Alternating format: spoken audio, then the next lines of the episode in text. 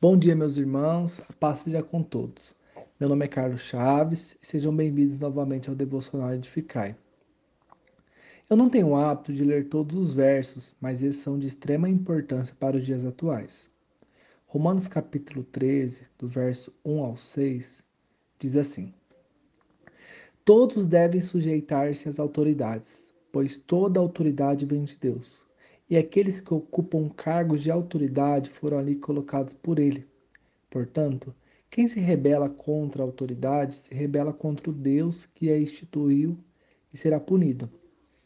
Pois as autoridades não causam temor naqueles que fazem o que é certo, mas sim nos que fazem o que é errado.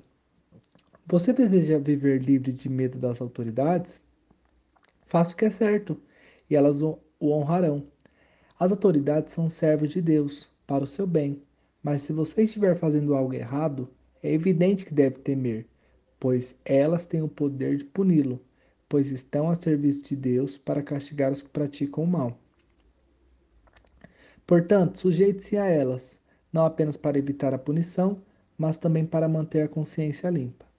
É por esse motivo também que vocês pagam impostos, pois as autoridades estão a serviço de Deus no trabalho que realizam. Nós estamos a menos de duas semanas para um marco muito importante para a nossa nação, a eleição, momento esse que marcará um período da nossa história e do Brasil. Para mim, é difícil ler esses versos e não lembrar das autoridades do Brasil. Eu não estou aqui para falar de direita ou esquerda, mas sobre a Bíblia. A Escritura nos ordena: todos devem sujeitar-se às autoridades, pois toda autoridade vem de Deus, e aqueles que ocupam cargos de autoridade foram ali colocados por Ele como diz o verso 1. A Bíblia é bem clara sobre esse assunto. Nós devemos respeitar, honrar, pois elas estão a serviço de Deus, como diz o versículo 6.